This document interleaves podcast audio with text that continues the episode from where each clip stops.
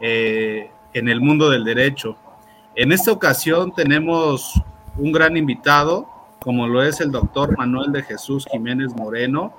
Eh, esta noche nos acompaña para hablar de un tema muy interesante a 500 años de la conquista, un análisis jurídico-político en esta noche de derecho. Está con nosotros también conduciendo el maestro Axel Antonio González Ortiz, que ya tienen ustedes el, agrado de conocer. Así que, sin más preámbulo, vamos a iniciar esta plática, vamos a iniciar esta charla, pero antes me gustaría pedirles que nos hagan el favor de compartir esta transmisión para llegar a más personas y sobre todo que esta plática, que estoy seguro será muy amena, pues llegue a más personas. Adelante, Axel. Sí, buenas noches, César. Un gusto siempre estar aquí presente. Un gusto, un gusto, Manuel, tenerte como invitado. Estaba yo recordando eh, cuando, bueno, recordaba las pláticas que teníamos luego ahí en Copilco cuando nos íbamos a comer a, las fonditas de ahí de Copilco, la comida corrida, ¿verdad?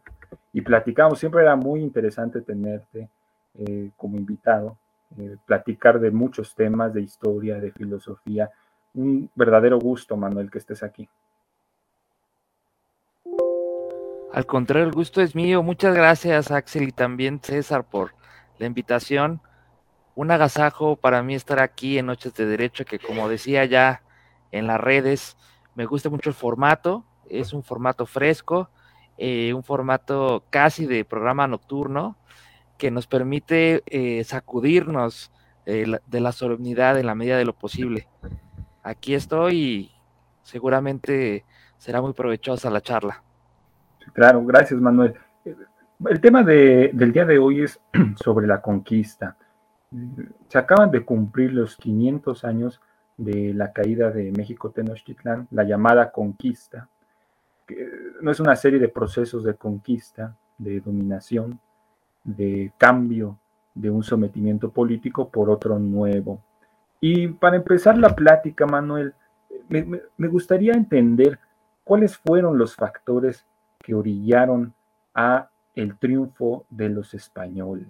Como bien sabemos, eran un puñado, eran muy pocas personas las que, con las que Cortés contaba, de origen castellano, que en 1519 llegaron y fundaron la, la Villa Rica de la Veracruz y emprendieron un avance hacia el corazón, hacia el centro, hacia México Tenochtitlán. ¿Cómo explicar que un puñado de españoles haya logrado someter a todo un imperio que tenía un vasto poder? Menuda pregunta que me dices. Eh, mira, pues realmente yo creo que fueron eh, cuestiones multifactoriales y una muy buena dosis de suerte. Realmente yo creo que eh, los españoles lograron ver un panorama amplio de cómo estaban las cosas en Mesoamérica, en parte porque contaron con figuras estratégicas que les permitieron conocer la lengua y la cosmovisión de los indígenas. Quiero pensar particularmente en dos, en la Malitzin, eh, Doña Marina, su, nombre castellano, de hecho, realmente eh, Malitzin deriva de Doña Marina, ¿no? Porque eh, el sufijo itzin es justamente de respeto. Entonces, los españoles escuchaban que de los indígenas le decían Malitzin, pero el itzin no se podía pronunciar. Entonces eh, se fue desbordando hasta el, el, linche. Realmente, eh, a diferencia de lo que podemos pensar, fue al revés. Entonces ella fue una de las figuras fundamentales para traducir de el náhuatl al, al maya y posteriormente Aguilar del maya al castellano. Ella también lo aprendió muy rápido, como sabemos. Y otra también, pues es eh, el cacique gordo de Zempoala, que también eh, eh, al, estar con Cortés le explica eh, cómo sucede el ámbito político, las alianzas, los pueblos que existen en Mesoamérica y claro, el gran centro de poder que es los mexicas y la ciudad de Tenochtitlan. Y yo creo que sin esas situaciones Cortés hubiese sido eh, fusilado eh, por traición en Cuba. Como sabemos, pues él se revela a la autoridad de Velázquez. Y otras cuestiones también que ya lo sabemos, eh, las cuestiones de, la, de las enfermedades, ¿no? la viruela que simbró a buena parte de la población y otro tipo de coyunturas. realmente me parece que eh, fue una cuestión eh, contextual que permitió el, triunfo de los españoles, pero también hay que decirlo, cayó México Tenochtitlan, pero muchas otras zonas no cayeron. Es decir, esta idea quizás un poco reducida de pensar que la conquista acaba con México Tenochtitlan es, es muy parcial, porque hubieron muchas zonas del vasto imperio y del territorio mexicano que nunca estuvieron dominadas completamente o conquistadas por los españoles.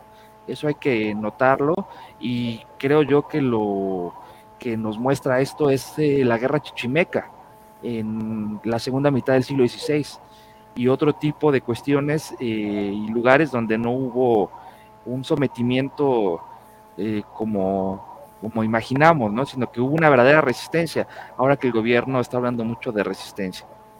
Sí, claro, eh, eh, muy interesante porque a veces la, historia se reduce o se ve de forma lineal o se reduce como si los eventos históricos sucedieran de forma inmediata o de forma lineal. Y en el caso de la llamada conquista, porque fueron una serie de conquistas, en este caso, 13 eh, de agosto de 1521, pues cayó México Tenochtitlán, pero eso no significó la total dominación española sobre lo que ahora conocemos como México. E, es interesante cómo incluso tuvieron suerte eh, los españoles para lograr su cometido, pero también el apoyo de muchos pueblos originarios que se encontraban sometidos por el pueblo mexica o por el imperio mexica, que, pagaban unos tributos importantes y que sufrían las guerras floridas o abiertamente la dominación y el sometimiento de este imperio. Eh, es cierto también que muchos de ellos también se resistieron cuando Cortés con sus hombres avanzaba hacia el centro de, lo, que ahora es México. Muchos se resistieron, incluso los mismos caltecas, hubo la resistencia de Jicotencatl, etcétera, pero también muchos decidieron aliarse, vieron en los españoles un probable aliado para lograr quitarse ese yugo que tenían de los pueblos del imperio mexica. Incluso se emparentaron, ¿verdad? Eh, las hijas de los nobles, las nobles, las, grandes figuras de la nobleza eh, indígena, pues se emparentaron con muchos españoles y eso simbólicamente fue muy importante. De, forma simbólica, eh, políticamente hablando, ¿cómo ves tú ese, ese efecto, esa, esa, esa cuestión de emparentar la nobleza indígena con los conquistadores españoles? Muy interesante lo que comentas, Axel.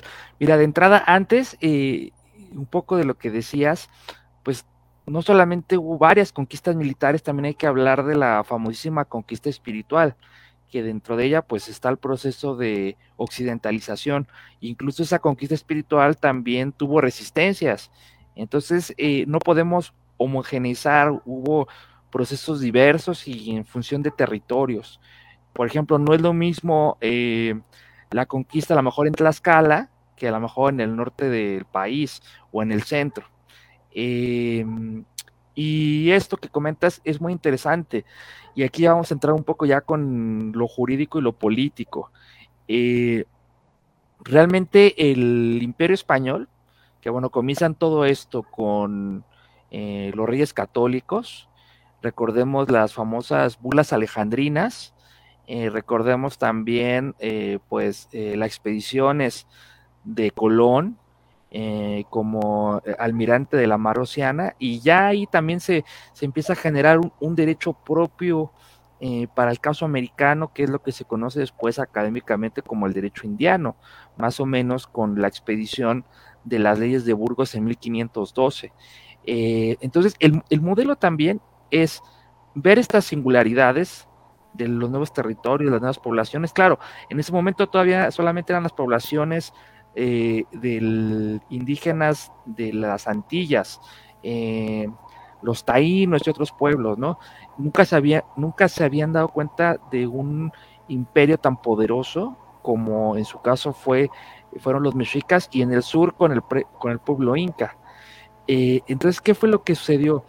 Tomaron como modelo el proceso de em, culturalización y político del imperio romano y se respetaron los señoríos indígenas. En el caso de los incas, los curatos y acá también. Eh, es decir, es, este poder no se diezmó, muchas de las estructuras continuaron, pero claro, ya eh, occidentalizadas o hispanizadas. ¿Y cómo se hispanizaba eso? A través de que eh, la nobleza indígena tuviera una alianza en matrimonio con ricos y también a los nobles. Entonces, y se conservan las estructuras de dominación previas, prehispánicas. Entonces, es una cuestión bien interesante. Muy, muy interesante.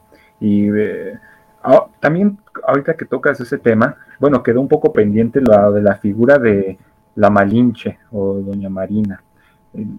Yo creo que ha sido una figura eh, juzgada en algún momento de forma injusta. Incluso el propio Octavio Paz tenía un discurso, pues, muy deleznable desde mi punto de vista para la Malinche, ¿no?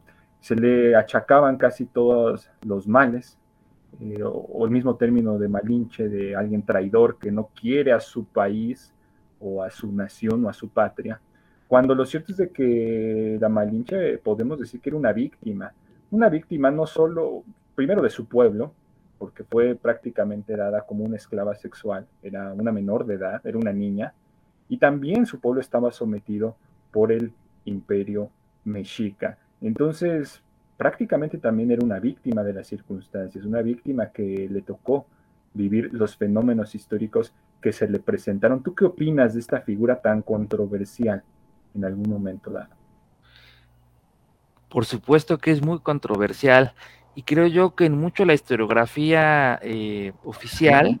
Doctor Manuel, perdón que me los interrumpa, perdón. Adelante. nos comentan que si podemos hablar un poco más fuerte, por favor, porque tenemos un poco el volumen, un volumen bajo, por favor. Muy bien. Bueno, voy a también acercarme aquí el micro y alzar la voz para que se escuche más. Eh, lo que ahorita nos acaba de comentar el maestro Axel me parece muy interesante. Eh, la historiografía eh, oficial siempre ha visto a la Malinche como este personaje ambivalente, ¿no? Eh, por una parte, siendo víctima, pero también siendo una persona que traicionó a su pueblo. Y como dice Axel, esto realmente no se sostiene. lo que es cierto es que no conocemos muchos datos de ella. Incluso, como les decía, ni siquiera conocemos su nombre.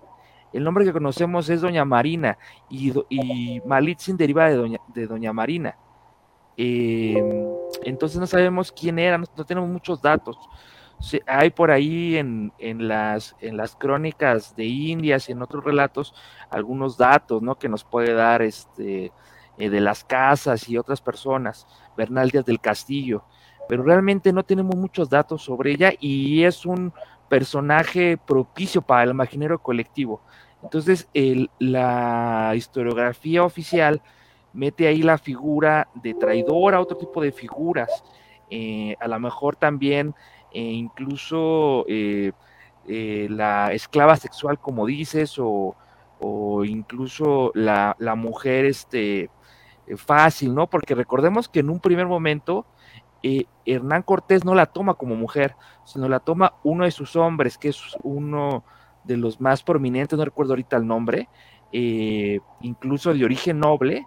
También sabemos que Cortés tenía también una, una raíz hidalga y de su, se habla mucho de sus estudios en Salamanca, que no termina de derecho, pero por ahí eh, le sirve eh, estos conocimientos para la fundación de la Villa Rica de Veracruz que es un ardid jurídico impresionante. Sí, incluso se habla de sus conocimientos también notariales, de toda la cuestión notarial para ir levantando actas, ir eh, protocolizando de forma legal esta, esta conquista, porque no era ni siquiera a su nombre, ¿verdad? Estaba respetando la figura de, del rey. Eh, muy interesante la figura de, Doña Marina o de la Malinche. Eh, yo creo que ha sido juzgada pues injustamente por un discurso un tanto radical, un tanto excesivo, pues no cabía en esos momentos hablar de una lealtad hacia alguna nación o hacia algún país, ¿no? Y, y aquí vale la pena también cuestionarnos qué es México, qué entendemos por México o por lo mexicano, qué es la mexicanidad, en qué momento surge este fervor nacional o esta unidad nacional, eh, que se necesita siempre los llamados mitos fundacionales, y es lo que una vez platicábamos, este Manuel. Eh, estos mitos fundacionales que muchos de ellos son, por no decir todos, mentiras, pero forman o, generan eh, homogeneidad en la construcción política, jurídica de, un Estado, vamos a llamarlo de esta manera. Estos mitos fundacionales que vemos incluso desde, la, desde el propio surgimiento de México Tenochtitlán, ¿verdad? Es un mito fundacional, un mito de lo mexicano, hasta la propia conquista que viene a ser también un mito fundacional para ahora el origen hispano. ¿Qué, comentarios puedes tú eh, darnos a estos, a, todas estas cosas que estoy señalando, a lo mexicano, a los mitos fundacionales y su contribución para el futuro? Pues yo creo que en el discurso político y para afianzar culturalmente un Estado, como tú dices, siempre son necesarios estos mitos eh, fundacionales. Se requiere un poco hacer las veces eh, de de estas eh, narraciones grandilocuentes, incluso mágicas hasta cierto punto, ¿no? Para ir afianzando un sentido nacionalista. sin embargo, yo creo que realmente la idea de lo mexicano viene mucho después. La idea de lo mexicano viene ya prácticamente a finales quizás del siglo 17, eh, el 18, se va haciendo, digamos, este sentido de lo criollo, pero lo criollo ya no tanto como el criollo español, sino el criollo mexicano. A lo mejor se puede ver ya un, poco con figuras como Sor Juanes de la Cruz, o, incluso más eh, propiamente con Sigüenza y Góngora. Eh, por ahí es donde ya se empieza a gestar esta idea, también es muy germinal, de la mexicanidad. Si nosotros vamos a lo formal, pues pensemos que realmente México pues surge hasta principios del siglo XIX. Eh, entonces, eh, todo lo demás pues es, eh, digamos, el caldo de cultivo para llegar a esta idea de México y de lo mexicano. por supuesto que tenemos que repensar y resignificar estas figuras, no solo la Malinche, Hernán Cortés, eh, Cuauhtémoc, eh, el, papel también de, los religiosos, ¿no? Que también eh, hicieron una denuncia sobre los abusos de los españoles. Ya dije aquí a Bartolomé de las Casas, pero también al Tata Vasco, también de la Veracruz fueron importantes. Eh, para mm, eh, hacer valer el derecho eh, natural de los indígenas y luchar por la causa de los, de los indios y tomar su voz. Entonces, hay que considerar todo esto, considerar también cómo nuestra manera de hablar el español mexicano pues tiene bastantes préstamos de, del náhuatl y otras lenguas.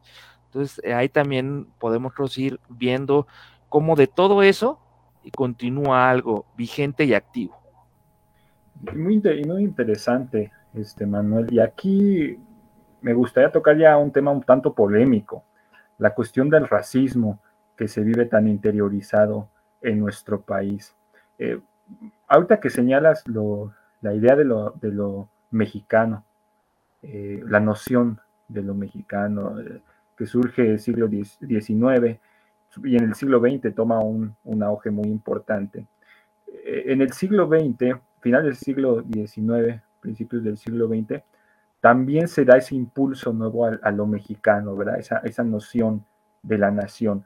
y como que se escarba en los orígenes eh, prehispánicos de nuestro país, de los pueblos originarios. Con orgullo se retoma esos orígenes prehispánicos.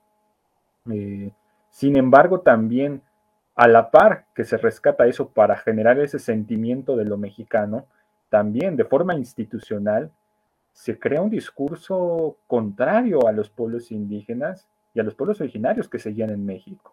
Eh, José Vasconcelos, que tuvo incluso una labor muy importante en la alfabetización de nuestro país, pues eso no quita que muchas de sus acciones eran acciones abiertamente eh, contrarias a los pueblos indígenas, obligarles a ya no hablar el náhuatl, imponerles el español, eh, acabar incluso con muchas de sus tradiciones, porque se empezaba a dar ese contexto o esa idea de que el progreso o la civilización tiene que ver con la industrialización, con la ciudad, con el capital, eh, y lo indígena es como lo atrasado, lo que hay que superar. Entonces, lo necesitamos en el discurso para construir la mexicanidad, para construir un símbolo o una imagen nacional, porque pues nos dan ese, ese sustento, pero en la práctica se considera como lo atrasado, como lo que ya no es posible o deseable alcanzar. Y aquí también tiene que ver esa, esa visión de la historia lineal,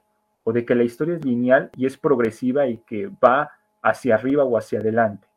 Que la historia invariablemente, esta idea de esta historiografía o esta idea de que la historia tiene que ver con el progreso y que ahorita estamos mejor que antes, entonces que lo mejor es la ciudad, el capital, la industrialización, el campo es lo atrasado, lo indígena es lo atrasado, la cultura es lo atrasado. Aquí hay síntomas de ese racismo estructural que tiene nuestro país, ¿no? Y que se notó mucho en el siglo XIX. ¿Tú qué opinas, Manuel?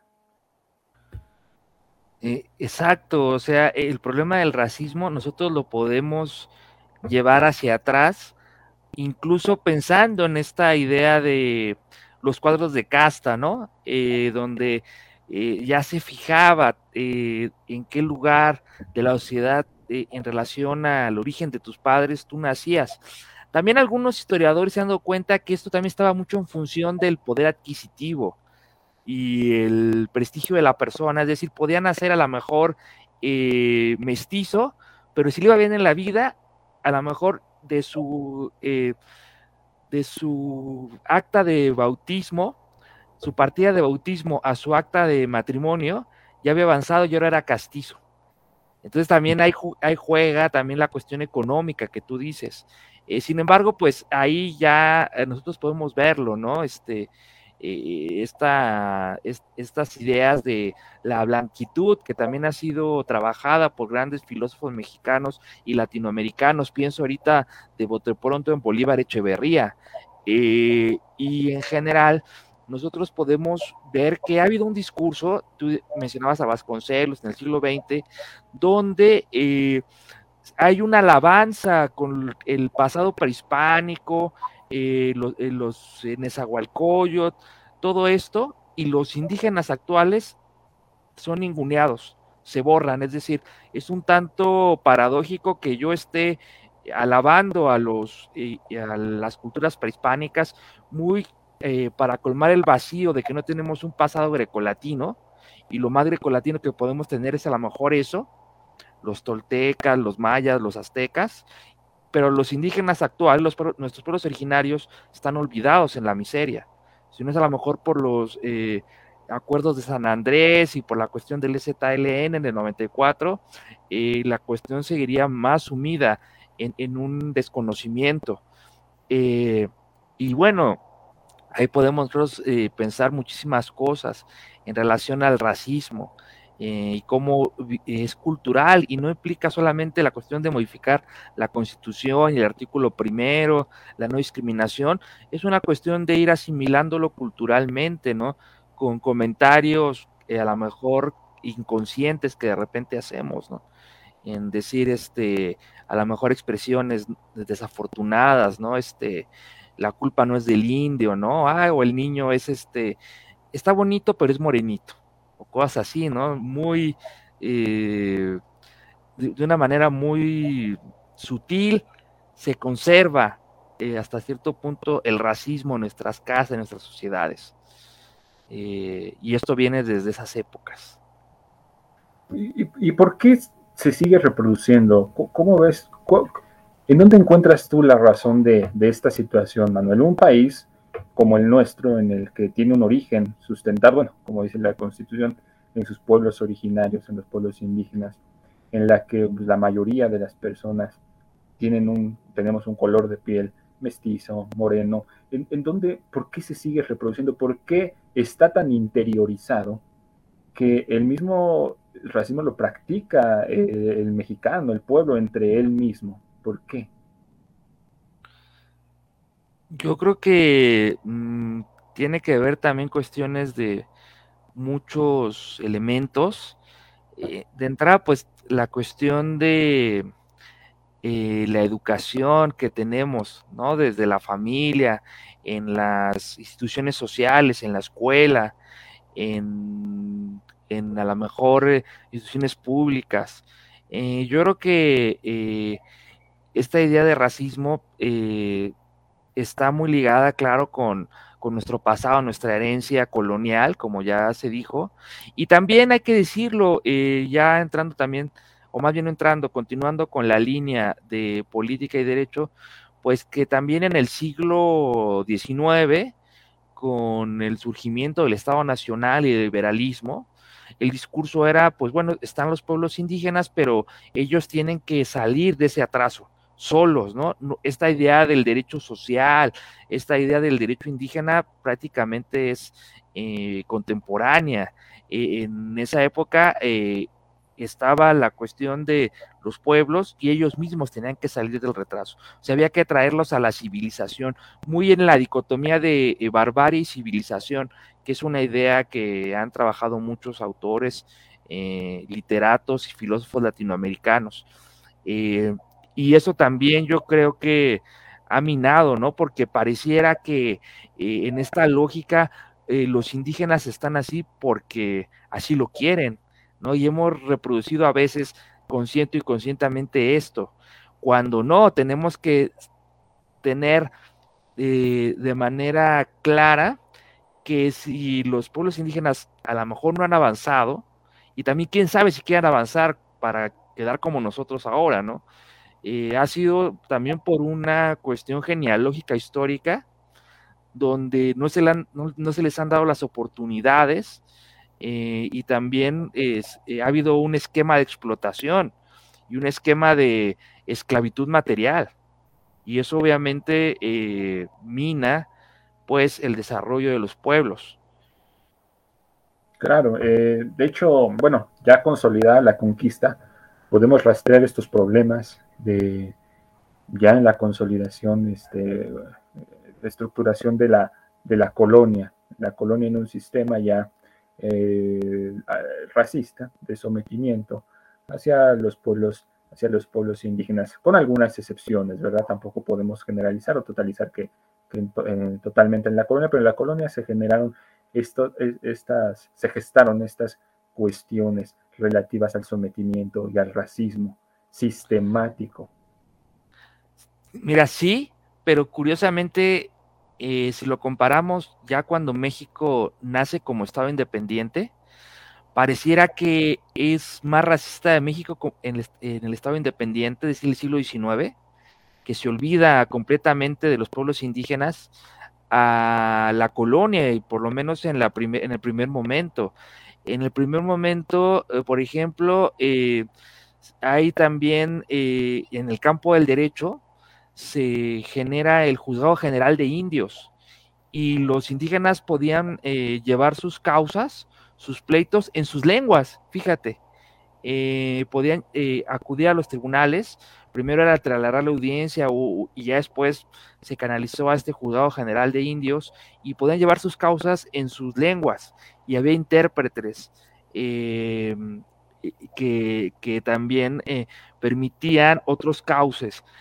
Ya en, el siglo, bueno, me parece que hay una real cédula de Carlos II donde ya dice eh, los trámites van a ser en, castellano, pero eso es hasta finales del siglo XVII. Y ya después, en, cuando se erige el México independiente, la lengua oficial es el español y no se reconoce nada más. Entonces imagínate si los indios tenían, o los pueblos originarios, bueno, los indios en la, en la colonia y ya hoy contemporáneamente los, los pueblos originarios tenían un problema en la cuestión agraria de su tierra, tenían que hacerlo a través del español, cuando a lo mejor no dominaban esa lengua y además con las formalidades escritas. Imagínate, o sea, eh, eso eh, resulta pues prácticamente un óbice infranqueable. Y, ya esto fue cambiando, ¿no? Te digo, ya a, final del siglo XX se empieza a pensar ya el derecho, eh, la autonomía de los pueblos indígenas, otra serie de cuestiones, el autogobierno, todo lo que viene en el artículo segundo. Muy interesante, mi estimado Manuel. Aquí, este, César, discúlpame, no te he pasado la palabra, la he estado monopolizando, como Manuel me ha estado contestando, muy interesante todo, no te ha pasado la palabra, pero discúlpame, estimado César. No, aparte la plática ha fluido muy bien y es muy interesante las respuestas que, como bien dices, del doctor Manuel de Jesús, pues muy interesantes y sobre todo eh, eh, puntuales, puntuales en lo, que, en lo que hace referencia. Pero, eh, doctor Manuel, a mí me gustaría, eh, hace un momento tocó usted el tema de las leyes de, Indias. para, para que quede un poco más claro, ¿qué estas, estas leyes que eran y en qué territorios eran pues aplicables, en qué territorios eran vigentes? Porque bueno, recordemos que en esa época no solamente América estaba invadida por o conquistada por, por España, entonces ¿en qué territorios era, digamos, esta aplicación de estas leyes de Indias? Muchas gracias, César. Qué bueno que volvemos también al tema de lo que sucedió después de la conquista, porque bueno, se ha mucho de la conquista y lo importante es ver qué sucedió después. Eh, y lo que sucede después es en territorio mexicano es la instauración de, eh, de, los reinos, que van a ser los reinos, van a haber reinos, van a haber capitanías, capitanías generales en Guatemala. Eh, y desde antes, eh, como yo decía, incluso desde el testamento de la reina Isabel la Católica, ya se empieza a hablar de la preocupación de los súbditos en estas tierras, ¿no? Ese era el discurso, em, como hombres libres. Entonces, eh, ahí ya nosotros podemos ver que las cortes empiezan a legislar las famosas leyes de Burgos de 1512 y digamos es eh, el punto inicial que se ven mucho también a la exigencia de los dominicos particularmente en la isla española, cuando Fray, Antón de Montesinos pronuncia un discurso que se ha perdido, lamentablemente no lo tenemos, y que mueve las conciencias. Es decir, los españoles no están actuando como buenos cristianos, tratan como animales a estas personas, que también son hijos de Dios. Entonces, eh, hay un ejercicio también cultural, político, teológico y legislativo. Y está también las famosas leyes nuevas de 1542, eh, en 1551 está la famosa Junta de Valladolid. Entonces, este cuerpo de leyes que empieza a formarse eh, atienden a la singularidad de la, del territorio americano, eh, que todavía ni siquiera era todavía América como tal, era más bien las Indias, y van a, van a aplicarse en buena parte del territorio. Recordemos el Tratado de Tordesillas, hay una parte para los portugueses y la parte para los españoles, eh, va a ser pues lo que nosotros ahora conocemos como Latinoamérica, eh, las Antillas y también parte de eh, Filipinas, las Islas Molucas, ¿no? Decían en, los historiadores de la época. Entonces es un, es un amplio territorio. No por nada a, Carlos, a Carlos II se le dice el rey que puede ver todos sus dominios el rey planeta, ¿no? Porque prácticamente eran dueños del orbe, ¿no? Y aparte sus, posesiones en Europa, ¿no? Eh, desde Carlos V. Entonces e, es muy, muy interesante esto. Eh, Y ahí se fue dando esta, esta legislación al vapor.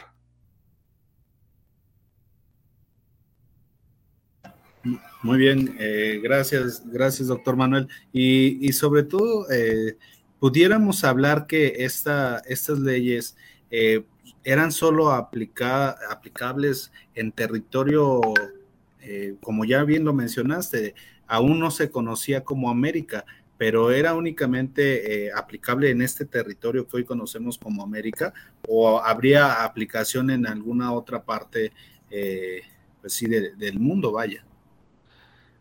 Pues eh, podría ser que hubiese aplicación en otras partes, sobre todo yo pienso en, esta parte de Asia, donde ya fue como mucho después la cuestión de la colonización. Eh, y bueno, también estas eh, leyes también se aplicaban en, en, la península, sobre todo estaba el Consejo de Indias que deliberaba los problemas, ¿no? Eh, en las Indias ahí también se aplicaban. Entonces, eh, aunque eran leyes de Indias, realmente eran un, podríamos asimilarlas como leyes especiales del derecho castellano, es decir, de el cuerpo normativo del Imperio Español, tanto en los, en con los reyes católicos como en los con los austrias. Los austrias son los que ya los van a perfeccionarlas hasta la hasta la recopilación general hasta 1680. Eh, y bueno, también ya después vienen las famosas reformas borbónicas ya con otros, eh, con otra casa reinante. Eh, pero sí, o sea, tenían, eran realmente como un derecho especial, si, usamos como analogías contemporáneas.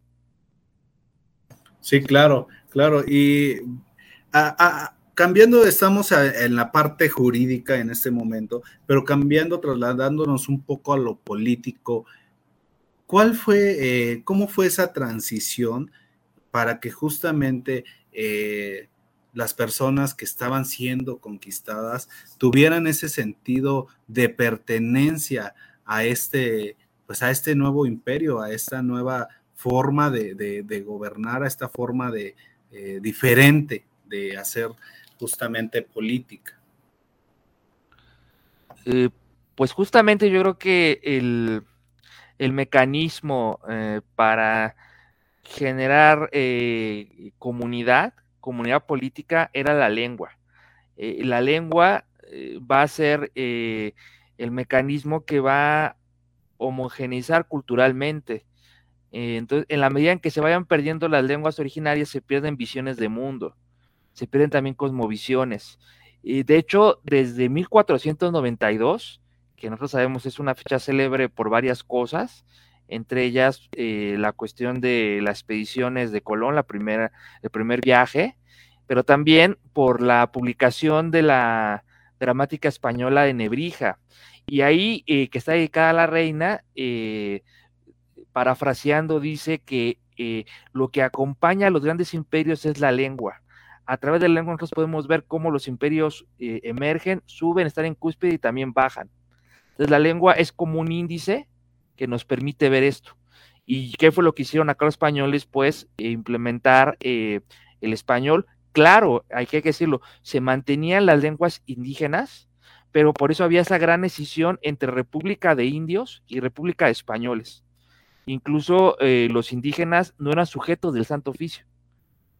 A diferencia ya de las castas, que ya implicaba algo de, sangre europea o por lo menos occidental, eh, los pueblos indígenas o un indígena no, podía ser sujeto a la jurisdicción del Santo Oficio.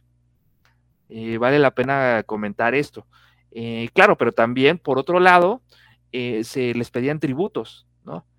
¿Cuál fue el gran ardid jurídico en este momento? Fue justamente que los indígenas formalmente fueran libres, eh, para que dieran tributo. Claro, había como exenciones en algunos casos, pero dieran tributo. ¿Por qué? Porque si eran considerados como cosas, pues pasaban a formar parte del patrimonio del español, ya sea eh, en, varias calidades, ¿no? Se ha hablado mucho de la diferencia entre el repartimiento, la encomienda. Eh, entonces, al imperio le interesaba que llegara dinero a Europa, ¿no? de cualquier modo. y la cuestión tributaria fue fundamental. Claro, por supuesto. En, e, ese sentido, si me lo permite, eh, doctor, si me lo permite, Axel, pudiera eh, darle un poco de participación a los comentarios que desde el inicio de la transmisión ya nos están haciendo aquí a través de la página de Facebook del Mundo del Derecho, en el chat en vivo. Y, si me lo permiten, voy a leer algunos de ellos. José Daniel eh, Gutiérrez dice buenas noches. Alisor Onerón, buenas noches, también dice. Jerónimo Pantoja, un tema muy interesante, claro, y sobre todo porque justamente estamos en fechas de, eh, la caída de, Tenochtitlán. Eh, Miguel Ángel Rey, Reina Gaitán, buenas noches. Nona Torre, muy buen tema, felicidades. Saludo a, la maestra Norma Nájera. Gustavo López, saludos César. Un, un saludo, don Gustavo López. Jerónimo Pantoja, buenas noches. Ah, es el que nos comentó que se escuchaba un poco bajo. Esperemos que ya el audio esté, esté bien. También ya en cabina ahí nos están apoyando. Eh, Dan Motz dice aquí, hola, buena noche. Y, reiterarles que ustedes pueden ser eh, parte de esta transmisión, parte de esta charla, justamente con preguntas, preguntas que le pueden realizar desde este momento al doctor Manuel Jiménez, que seguramente tendrá bien respondérselas. Y, pues, eh, estimado Axel, eh, te doy el uso de la voz para que dice también, ya llegó otro, otro saludo, Miroslava Medina, saludos desde Quintana Roo. Pues un abrazo fuerte hasta Quintana Roo. Y estimado Axel. Pues nada más, este, comentando. antes de mi comentario, eh, te brincaste Ángel Sánchez, César. Que no, no me apareció aquí. Una ah, disculpa, Ángel. Yo lo tengo, dice, el comienzo del mestizaje en América. Saludos a mi estimado profesor Manuel de J. Jiménez, UNAM, Facultad de Derecho, generación 2016-2021. Un alumno ahí que te anda mandando saludos, Manuel. Eh, bueno, retomando la, interesante pregunta de César, eh, me, parece muy, muy buena pregunta. ¿Cómo generar esa, esa, esa conexión o ese sentido de permanencia que es necesaria a esta nueva forma de dominación eh, política, jurídica, económica. Eh, el, fenómeno del mestizaje, como bien comentaba eh, tu alumno Manuel, también generó estas, estas consideraciones. A diferencia de otros avasallamientos, tal vez, o conquistas pues, hechas en el continente americano, sobre todo en Norteamérica, en el caso de nuestro país, pues no hubo una política como tal de exterminio, eh, en honor a la verdad. Hubo incluso una cuestión de mestizaje y de asimilación, eh, como no se dio, por ejemplo, en Norteamérica. Y un fenómeno también que me parece muy interesante, que, no, que tocaste hace, casi al inicio de la plática, es la conquista espiritual. Eh, el cambio de religión es algo muy importante. Si tomamos en cuenta que eh, eh, los pueblos originarios en su momento tenían su propia cosmovisión, su propia idiosincrasia, incluso su propia religión, ese cambio fue algo que significó ya una similitud entre los conquistadores y los que aún estaban recios a aceptar la dominación o con ellos. Y la conquista espiritual fue muy importante para generar esos lazos o esa conexión. Eh, aquí hay muchos, muchos escritos al respecto sobre lo complicado que fue al inicio convencer a los indígenas de cambiar su religión. Eh, y obviamente el fenómeno de la Virgen de Guadalupe, las apariciones del Tepeyac, pues también podríamos señalarlo como un mito fundacional, incluso para las cuestiones españolas y para la cuestión de la mexicanidad.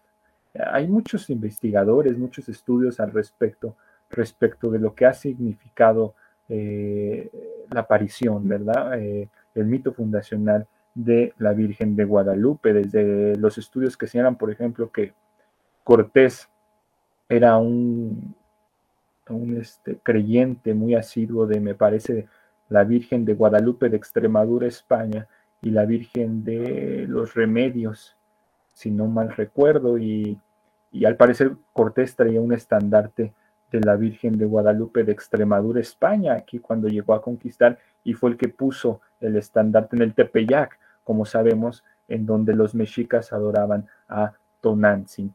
¿Qué, ¿Qué puedes decirnos tú al respecto sobre la importancia de, la conquista espiritual y estos fenómenos de la Virgen de Guadalupe y la mexicanidad? Pues yo creo que eh, tenemos que ver que mientras la conquista, y porque es importante, yo creo, decir conquista, me parece también bien decir resistencia indígena, pero es importante decir indígena porque al final, pues la conquista implica violencia. Y si no decimos conquista, pues estamos pensando que no hubo violencia. Eh, claro, en la época se puso en crisis esto, incluso con el conflicto en torno a la legitimidad de los títulos de la conquista, ¿no? Fue un debate eh, entre juristas, entre teólogos, entre las grandes mentes de en ese momento el epicentro del pensamiento jurídico, eh, las universidades de Salamanca, donde entró, donde reflexionaron personas como Vitoria, como Suárez, eh, en fin. Entonces se ponía también en duda eso, ¿no? ¿Con qué legitimidad los españoles venían a tomar estas tierras? Digo, más allá de las bulas alejandrinas. Eh, en fin, entonces, eh, esto yo creo que eh, nos permite también ver que más allá de esta conquista política y militar, pues también están estas otras conquistas culturales, con, una, una asimilación occidental, y dio por medio de la famosa conquista espiritual. Claro que ahí dentro de esa conquista espiritual también existieron eh, grandes religiosos que conservaron la palabra, ¿no? Los grandes eh, eh, religiosos, los franciscanos, los dominicos, que hicieron gramáticas de las lenguas indígenas, que conservaron ciertas cosas, ¿no? Los informantes de Sagún, por ejemplo, ¿no? Y ahí el mismo Sagún habla de la Virgen eh, de Guadalupe, la Virgen del Tepeyac, incluso hace la liga con, con el, el templo eh, de Tonantzin. Y yo creo que es bien interesante porque el, mito y también eh, desde el punto de vista político, ¿no? y cultural, claro, más allá de la creencia o de la fe de Guadalupe, es algo que nace indígena. Si nosotros vamos a las fuentes, eh, está el Nican Mopowa, que es este texto que se le atribuye a un, a un indígena culto, un indígena que incluso sabía latín, sabía español, sabía náhuatl, eh, valeriano. Eh, él es el que narra esta historia, hay otras fuentes también, y después es recuperada por los españoles. Es decir, pareciera que también el mito de la Virgen de Guadalupe es hasta cierto punto el, proceso de occidentalización de los pueblos indígenas y, de tránsito. Y nosotros podemos ver que no es casual que el cura Hidalgo en la noche de Dolores haya tomado como estandarte el de la Virgen de Guadalupe. Es una virgen del pueblo, es una virgen de los mestizos, de los indios, ¿no? A diferencia de otras eh, vírgenes que eran de los criollos, de esa república españoles, ¿no? Como la Virgen de Montserrat, ¿no? O como, eh, o santos, ¿no? Como eh, eh, Santiago, ¿no? Que era el, santo patrono. Y también hay que ver también el proceso de sincretismo, ¿no? Como muchas veces detrás de los altares están los ídolos escondidos, ¿no? Eso también es muy, muy interesante. Nunca se renuncia del todo. Y también nunca renunciamos del todo, por eso seguimos haciendo ofrendas el Día de Muertos. Por eso seguimos colocando el cempasúchil. Por eso seguimos poniendo calaveras, ¿no? Que eso eh, horroriza a otras culturas, ¿no? ¿Cómo pueden poner calaveras de dulce? Muy, muy interesante, este, estimado Manuel, todos estos temas. Me dejaste pensando, tienes mucha razón cuando incluso la práctica, ¿verdad? De, esconder sus imágenes eh, ya en los lugares o en los centros o en los templos ya de católicos. Muy interesante. Y como señalas, nunca renunciamos del todo. Y me gusta mucho también cómo lo señalas, porque el, mito de, la Virgen es un mito indígena, ¿verdad? Nace siendo indígena y también, como dices, es una Virgen eh, desde abajo. Incluso también los zapatistas tenían la imagen de la Virgen de Guadalupe y bueno, generó, eh, independientemente de las creencias de cada quien, generó la cohesión, la cohesión, la amalgama que hacía falta, porque incluso la noción eh, es de, la madre es totalmente también indígena desde Tonantzin, o sea, no fue algo completamente ajeno a la cosmovisión o a la idiosincrasia indígena. Entonces, me, me resulta muy, muy interesante todo lo que has comentado y bueno, eh, cabe resaltar aquí a nuestro auditorio y a César, todos los que nos están escuchando, que Manuel aparte es, es filólogo, es experto eh, en todas estas cuestiones, me gusta platicar con él, porque a veces, bueno, eh, nosotros nos agotamos en el estricto conocimiento legal o jurídico y hace falta saber otras fuentes. Y Manuel es un, es un expertazo, como decimos, filólogo en estos, en estos temas. Y Manuel, ahorita tocando este tema también, y, la cuestión de, los textos y las palabras, eh, es, también lamentable que se haya perdido mucha información respecto a las culturas prehispánicas. Eh, también eh, esas resistencias, como bien señalas, y esa conquista, también implicó acabar con mucha de la identidad que las culturas prehispánicas tenían. Hubo una destrucción completa prácticamente de sus textos, de, algo que nos dijera verdaderamente cuál es su organización. Hay una discusión aquí muy interesante, por ejemplo, en las facultades o en las escuelas de derecho, que enseñan, está la asignatura de historia del derecho mexicano, y luego cuando se enseña, por ejemplo, el derecho olmeca o el derecho este, mexica, etcétera. Una vez yo platicando con un, eh, otros profesores de historia, verdaderamente no sabemos cómo era, lo intuimos, porque no tenemos la certeza cómo eh, realmente era la organización jurídica. Se perdió mucha de esta riqueza cultural, de esta riqueza jurídica. Incluso creo que, bueno, ahí sí eh, voy a, apelar a mi desconocimiento. La mayoría de los códices que existen son códices ya posteriores a la conquista. Obviamente mezclan incluso eh, el arte prehispánico con ya un arte occidentalizado, las siluetas, eh, el fondo que no constaba en el arte prehispánico. ¿Qué, Manuel, aquí, qué, documentos quedan o, de dónde nos podemos dar una idea de lo que decía León Portilla, de la visión de los vencidos, ¿verdad? No tanto la visión de los conquistadores, sino qué documentos, qué textos tenemos a nuestro alcance para ver la visión de los vencidos pues como tú dices, la mayoría de estos documentos se han perdido. Recordemos incluso que la manera de escribir de los antiguos mexicanos era a través de dibujos. De hecho, eh, la palabra para escribir significa al mismo tiempo pintar y escribir. Estaban unidas y había cargas simbólicas importantes de colores, el rojo y el negro. Y, mucho de lo que nosotros tenemos, pues justamente es lo que algunos religiosos recuperaron, ¿no? Que se les prendió el foco y dijo, aquí no podemos cometer un genocidio cultural del todo. Se tienen que recuperar estas cosas. Y claro, también para efectos evangelizadores, hay que decirlo. Eh, por eso muchos a veces aprendían las lenguas, ¿no? Eh, habían incluso estrategias, ¿no? Recuerdo la del teatro abierto, donde también se representaban este, autos sacramentales o obras de teatro que tengan que ver con las escrituras.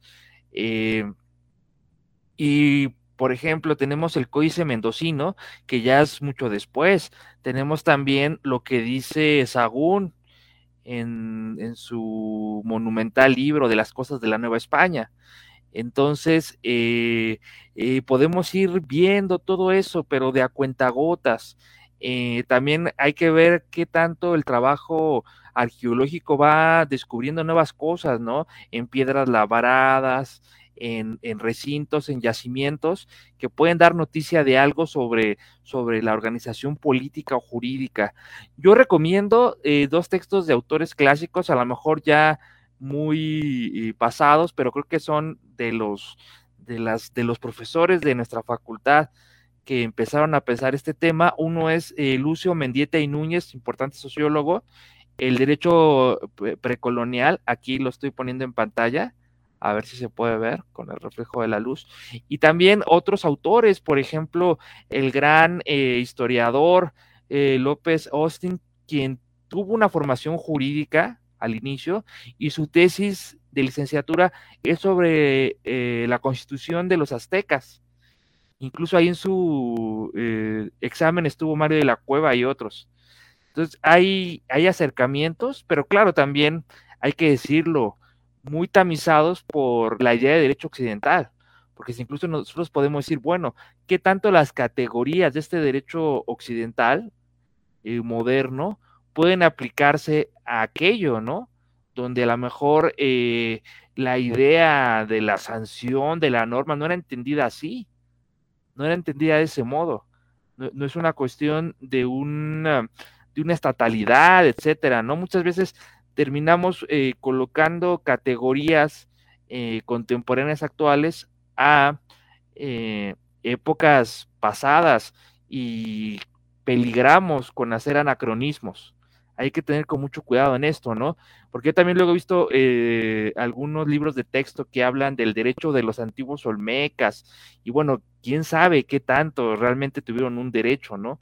Ahí tendríamos que discutir qué es el derecho, ¿no? Eh, y, bueno, a lo mejor estas organizaciones, estas formas de entender eh, la relación con el otro, las normatividades, pues escapaban a nuestra idea de derecho. Nuestra idea de derecho es una idea muy, muy fija, muy monolítica. Ahí había canto, había religiosidad, ritual, etcétera, muchas cosas, ¿no? Bueno, que también nosotros la tenemos, pero por otra vía romana, occidental, pero a lo mejor son categorías que no, que no son paralelas. Eh, en fin, eso ya es, es tema de, categorizar las cosas. Sí, que incluso eh, es toda una discusión, porque nosotros, eh, yo también he tenido algunas hay discusiones con muchos libros que hablan el derecho olmeca, derecho mexica, pero con categorías occidentales y con la óptica de un derecho liberal, burgués, moderno que tenemos. Eh, incluso para fines pedagógicos puede ser que esté bien, pero lo que luego se ha comentado, ¿verdad? Cuando se explica incluso hasta el federalismo, que algunos ven federalismo o, estrictamente esa figura moderna, liberal, eh, en la triple alianza que existía aquí en México, Tenochtitlán, eh, Texcoco y Tacuba, ¿verdad? Los reinos que estaban unidos, que formaban el imperio como tal mexica, y se explica, el se explica como un antecedente del federalismo. Bueno, está sujeto a discusión. puede ser complicado a veces hacer esos anacronismos, como dices, sobre todo porque se está interpretando el pasado, pero con criterios del presente y sobre todo criterios de un derecho o de sistemas políticos modernos, contemporáneos. Permítame que te interrumpa, Axel, y también está el otro extremo, ¿no? El extremo que dice, bueno, el derecho solamente es el occidental estatal, entonces, esto, el niego el derecho indígena, es decir, no llega a la calidad de derecho. Eso también es el otro extremo, pensar que eh, las, las, otras formas de organización política ni son Estado ni son derecho. ¿No? Incluso hay también un sentido intrínseco de racismo, es decir, eh, solamente lo mestizo, el Estado nacional, el liberal burgués, como dices, es donde surge el, derecho. Eh, me han dicho por ahí que en exámenes profesionales incluso se niega la idea del derecho indígena, que ahora pues eh, no se puede sostener eso, o sea, por supuesto que los pueblos indígenas tienen derecho. Claro que su fuente no viene del Estado, son usos y costumbres, pero eso es un derecho reconocido, no es un capricho de la academia, es una cuestión de la Constitución. La Constitución lo reconoce. Claro que también tiene ahí ciertas trampas porque se tienen que homogeneizar también los, los contenidos y si un contenido de derecho indígena no, no calza con nuestro sistema jurídico, pues queda nulificado. Entonces, es eh, los temas del pluralismo jurídico que tú conoces muy bien, Axel. Sí, bueno, justo era lo que te iba a comentar ahorita. que viene un problema desde algunos cursos, algunos profesores en las facultades de Derecho y en las escuelas de Derecho, desde introducción, ¿verdad? Desde qué es el derecho y los elementos para distinguir al derecho y todo, lo, todo aquello que no encuadre exactamente en esto no es derecho. Es algún tipo de desviación, de perversión, no sé, pero no es derecho, porque el derecho es únicamente lo que sigue los lineamientos o, los cánones estatales, liberales, modernos. Y bueno, es una gran discusión que creo que actualmente a nivel, bueno, mínimo teórico está superada. Y como bien señalas, el pluralismo jurídico eh, dentro de las teorías críticas de derecho viene a, dar luz en esta, en, esta cuestión monopólica de ver al derecho solamente desde una óptica. Y no, podemos pensar al derecho desde muchas otras ópticas, desde muchas otras formas y desde muchas otras organizaciones. E incluso ahí está lo, rico de esto, Manuel, que me gustaría que comentaras, de que sobre todo en la realidad latinoamericana y en la crítica del derecho latinoamericano, no solo la crítica del derecho occidental, ¿verdad? Que no es mala, pero sigue siendo una crítica del derecho ajena a la realidad latinoamericana. Y en la crítica del derecho latinoamericano, pues viene también un, sobre todo un origen de, Latinoamérica, eh, basado en sus pueblos originarios. ¿Cuál es la importancia que tú ves, primero a la crítica del derecho latinoamericana y al pluralismo jurídico para entender que otras formas de derecho no solo son posibles, sino incluso deseables? Mira, pues yo creo que es fundamental lo que está haciendo desde la crítica jurídica latinoamericana, porque está eh, recuperando esa tradición que justamente estuvo relegada por los tratadistas y doctrinarios del siglo XIX y también del XX, hay que decirlo, donde prácticamente pues eso ni siquiera era considerado, es decir, las formas de acuerdos, de normativa de los pueblos originarios, eso era tema del sociólogo, eso era tema del antropólogo, pero del jurista no. El jurista se tenía que abocar a lo que el Estado decía. Y el derecho, todo derecho viene del Estado, ¿no? con sus fuentes, incluso nosotros estuvimos estudiando mucho las fuentes, cuáles son las fuentes del derecho, etcétera, ¿no? Las fuentes formales.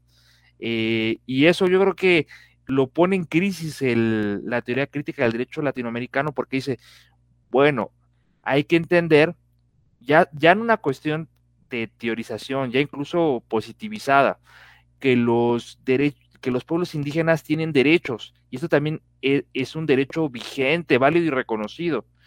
Y ahí ya empiezan a haber ciertas resistencias por parte de algunas comunidades eh, estudiosas y, de estudiantes de derecho.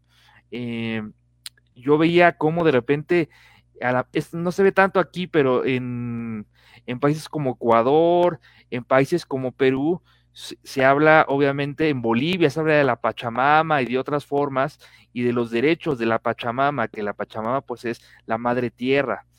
Y de repente este discurso, no tanto en estos países, por ejemplo en el Perú, eh, realmente tienen más eh, fuerte esta raíz indígena, pero acá cuando eh, les hablan de eso, lo descalifican, ¿no? Como un, un discurso, ay, ¿cómo va a ser eso, no? Eso es una cuestión así, este, post-hippie, ¿no? Entonces, eh, es muy triste, ¿no? Porque realmente eh, no se abren los oídos a estas otras formas de ir construyendo derecho, ¿no? Y que al final no es un derecho que tampoco nosotros como mestizos, como personas que a lo mejor vivimos en la ciudad, eh, nos, nos competa, ¿no? O sea, ese derecho existe y sucede, ¿no? Simplemente la idea es que nosotros tengamos claro que existe y que se da, y que hay que reconocerlo, y hay que darle su valor y también a cierto punto resguardarlo, ¿no? Porque los, los procesos de occidentalización, de globalización cultural, continúan y buscan arrasar, ¿no? La defensa de Viricuta y otro tipo de cosas que, han sucedido. Eh, también rompen con una cosmovisión y, y, y, desgarran hasta cierto punto los tejidos culturales y sociales. Muy cierto, Manuel. Este César, damos paso a otra lectura de comentarios.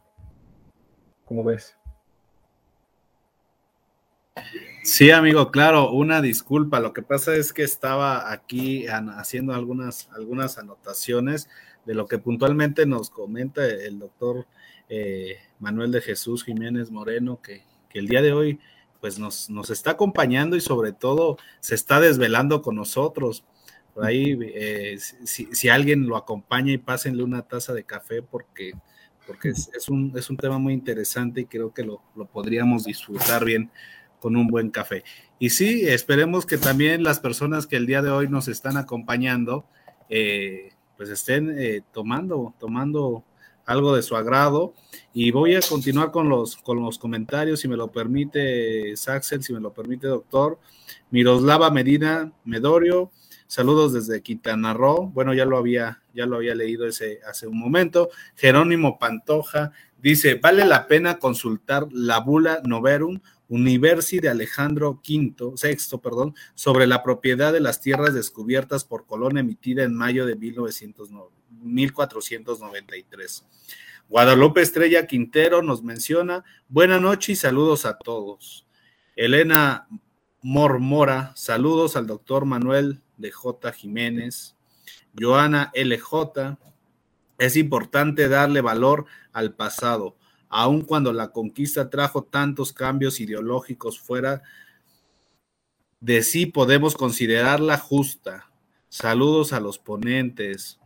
Eh, Eric del Castillo, muy cierto lo mencionado por el doctor Jiménez Moreno, muchas veces se asegura que la religión católica y el Santo Oficio aplicó las mismas medidas y penas inquisitoriales que las de Europa medieval cuando en números y con las fuentes sabemos hoy en el proceso de la cristianización, en la sociedad fue menos oscuro que lo que pensábamos.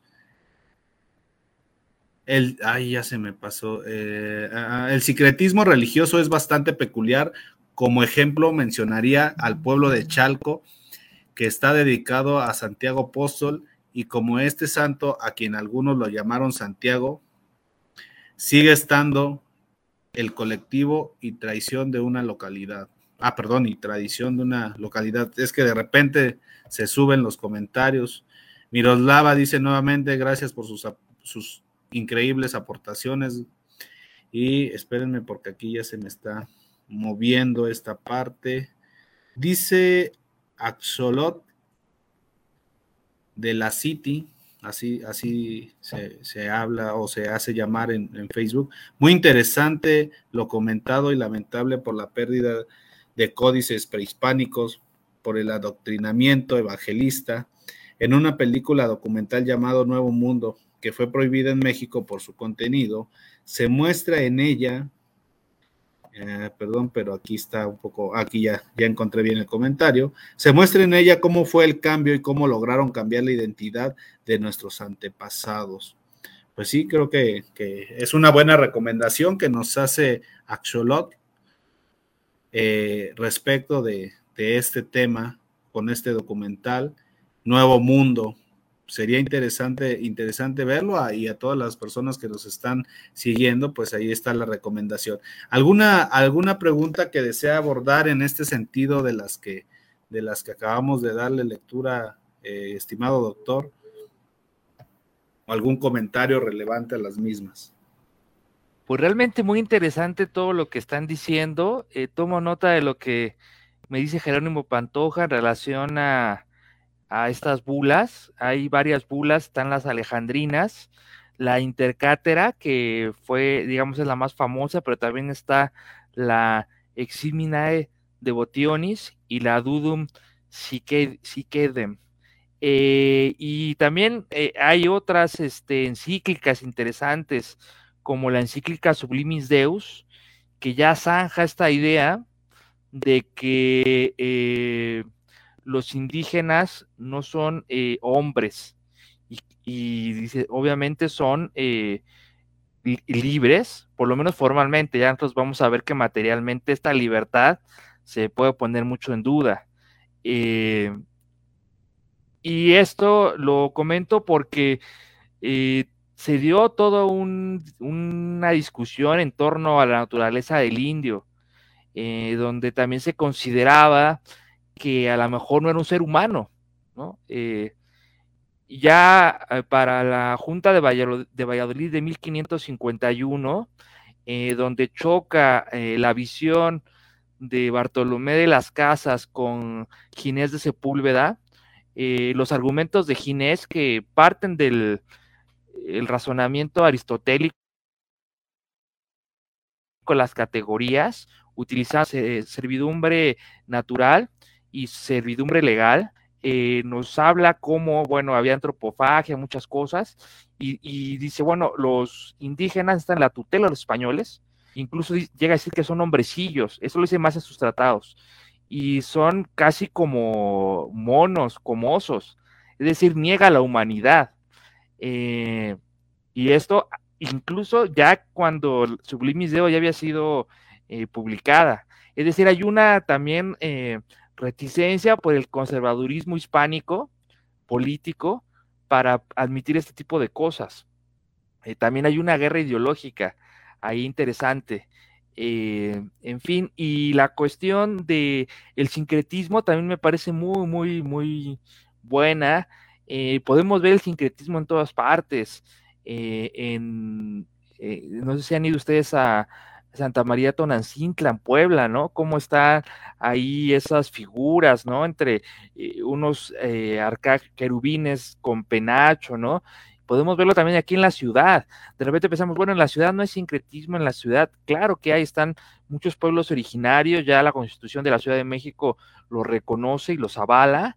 Y yo quiero pensar en esta celebración del Niñopa en Xochimilco, eh, eh, que el Niñopa que se le ha hecho la prueba de carbono 14 y si viene del siglo XVI la imagen, y en el mayordomazgo, cuando lo tienen y cuando pasa de familia en familia, también hay, tiene un ajuar, es, muy bonito, muy interesante, y eh, algunos, eh, algunos cantos eh, para arrullar al niñopa son en agua.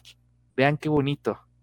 entonces, yo creo que eso es lo que hace rico a México, ¿no? Justamente esta cuestión sincrética que está claro en la religión, pero también en lo cultural, en muchas cosas, ¿no?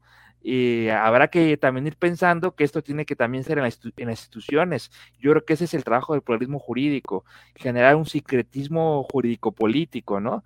Y que ya no nos sea tan raro eh, las categorías jurídico-políticas de nuestros pueblos.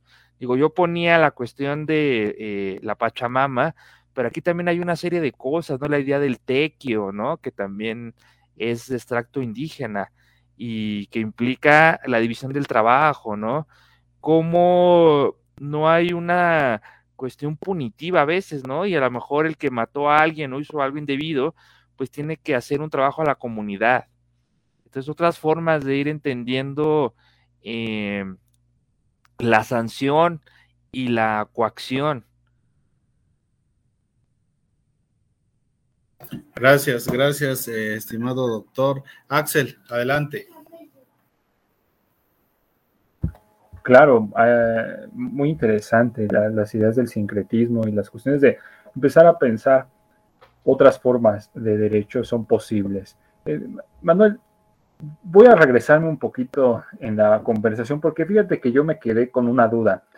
Nos había señalado, eh, con mucha razón tú nos hiciste la precisión, de que incluso en la colonia, eh, obviamente había situaciones de racismo, de marginación, pero podíamos, podemos señalar que incluso menores a las que se vivieron en el, ya en el México independiente, en el siglo XIX, siglo XX, sobre todo por algunas eh, muy interesantes figuras jurídicas que nos mencionaste. Pero a mí me queda la duda, ¿en qué momento se dio el agotamiento ya de, este, de esta protección? O, tal vez no tanta protección, pero no tanta eh, racismo o tanto avasallamiento. ¿En qué momento ya se dio el agotamiento de esto? Porque, por ejemplo, si recordamos Hidalgo, eh, el cura Hidalgo, pues tuvo un apoyo popular muy importante, un apoyo indígena muy importante. Incluso este, fue atacado por eso. El, grueso del, ejército de Hidalgo pues era indígena y incluso en la toma de, este, de la lóndiga de Granaditas, pues muchos de los críticos de Hidalgo pues se escandalizaron de la tremenda matazón que se originó ahí de españoles. Había un sentimiento verdaderamente de hartazgo. Y este hartazgo popular no es de gratis, responde obviamente a años, siglos de marginación, dominación y explotación. El propio Hidalgo no intervenía activamente para controlar. Eh, obviamente estábamos en el contexto de una revuelta, de una revolución, pero tenía conflictos con Allende, porque Allende quería evitar un poco estos actos ya de extrema violencia. Eso señala que había ya un agotamiento, un hartazgo tal vez para el sistema o el sistema colonial que sufrían y que padecían pues los pueblos indígenas. ¿En qué momento se da ya este hartazgo, esta, esta cuestión ya tal vez de que eh, el derecho o el sistema colonial se había olvidado ya completamente de ellos? Mira, pues yo creo que se fue eh, degradando paulatinamente. Si quizás yo veo que eh, con el reinado de los reyes católicos y quizás Carlos V, más o menos las cosas van ya para finales de los Austria, es decir, Carlos II el hechizado y otros, eh, el problema que hubo también, e incluso desde la metrópoli, ya hay una cuestión de corrupción increíble, o sea, eh, la corrupción viene de allá.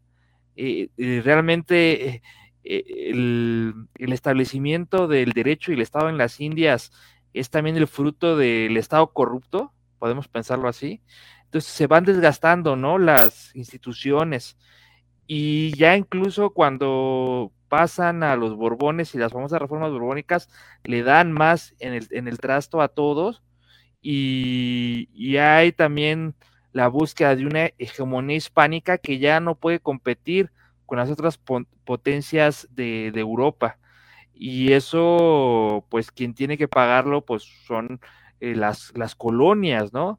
Y, obviamente, pues eh, se hace más palpable el sistema de, de, saqueo, eh, el sistema de em, trabajos forzados, ¿no? También hay que, aquí, aquí hay que hablar y de forma muy puntual de la tercera raíz, eh, los afrodescendientes, ¿no? Que también pues eh, van a generar historias terribles, ¿no? En, en, en, las Antillas, ¿no? También aquí en México, ¿no? En partes de Guerrero, Veracruz, ¿no? Está la famosa rebelión que se da en la colonia, eh, en el siglo XVI, eh, me parece a finales, en este pueblo de Veracruz, me ahorita el nombre, em, ay, que tiene el nombre justamente del caudillo. Em, a ver si ahorita me acuerdo. Pero bueno, es un, es un caudillo eh, afro, ¿no? Y la idea de los palenques, que también son como lugares de resistencia, ¿no?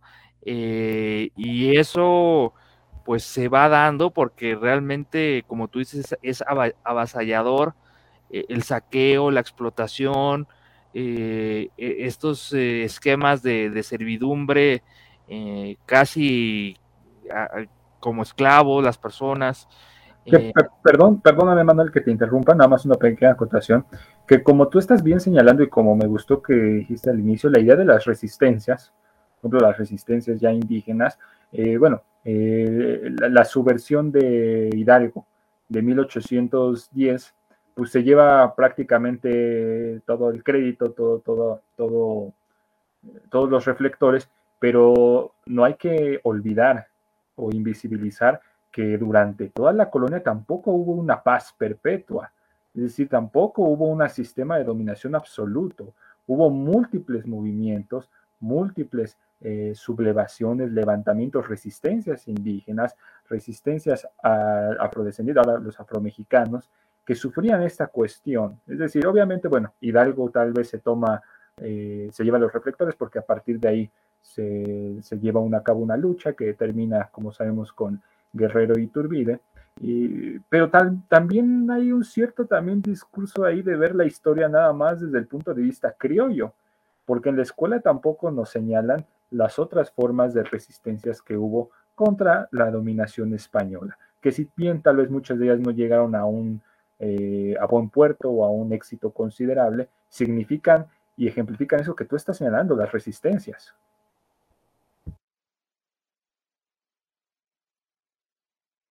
Exacto, eh, es que hay que ver que durante mucho tiempo hubo resistencias.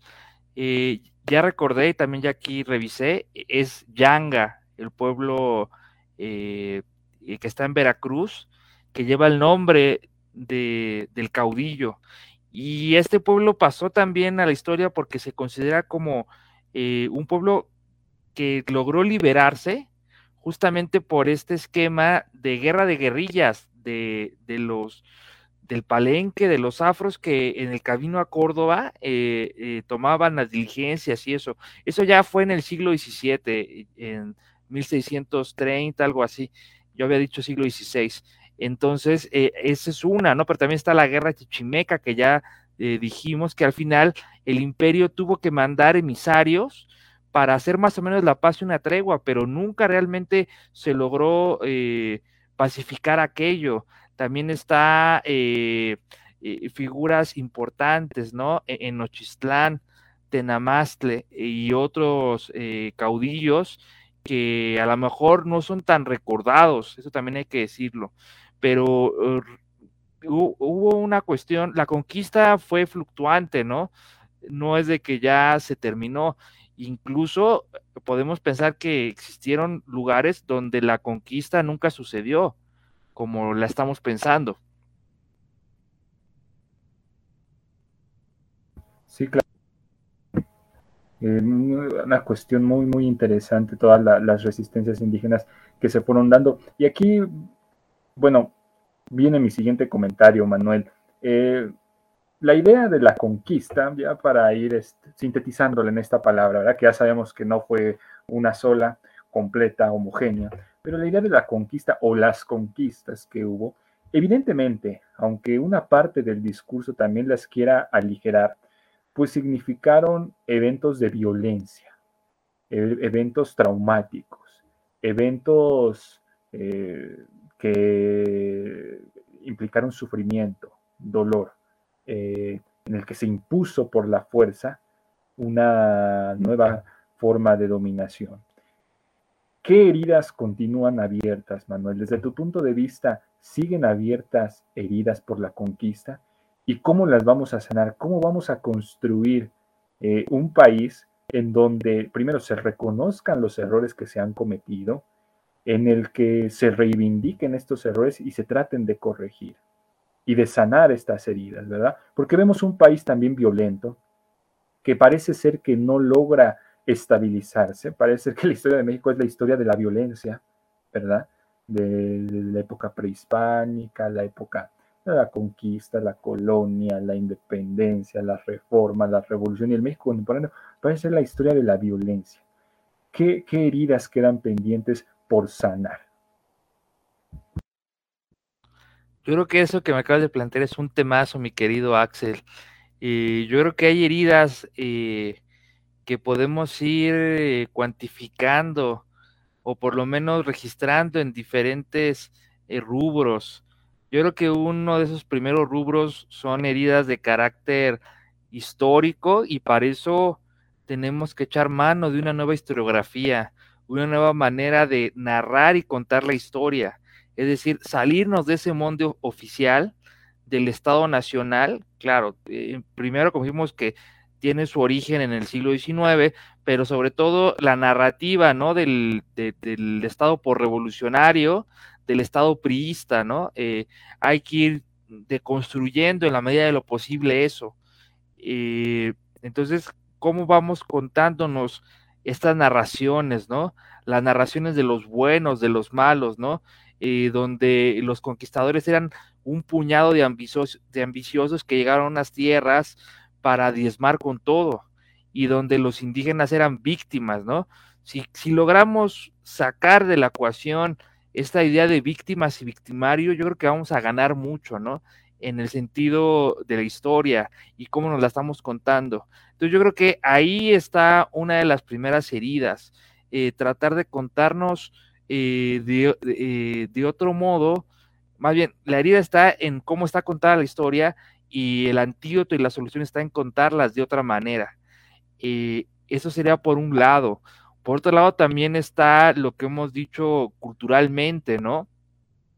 dejar de pensar esta idea de que el indígena es el atrasado, el, que habla lengua indígena este, debe, de, debe de eliminarla, ¿no? Y por eso no se conserva, ¿no? A lo mejor eh, hay personas que tienen abuelos o bisabuelos que son hablantes de una lengua y eso se rompe, ¿no? Y eso también es una cuestión eh, que viene desde la colonia, ¿no? Porque como les decía, la lengua oficial es el español, entonces yo tengo que ocultar mi, raíz indígena, ¿no?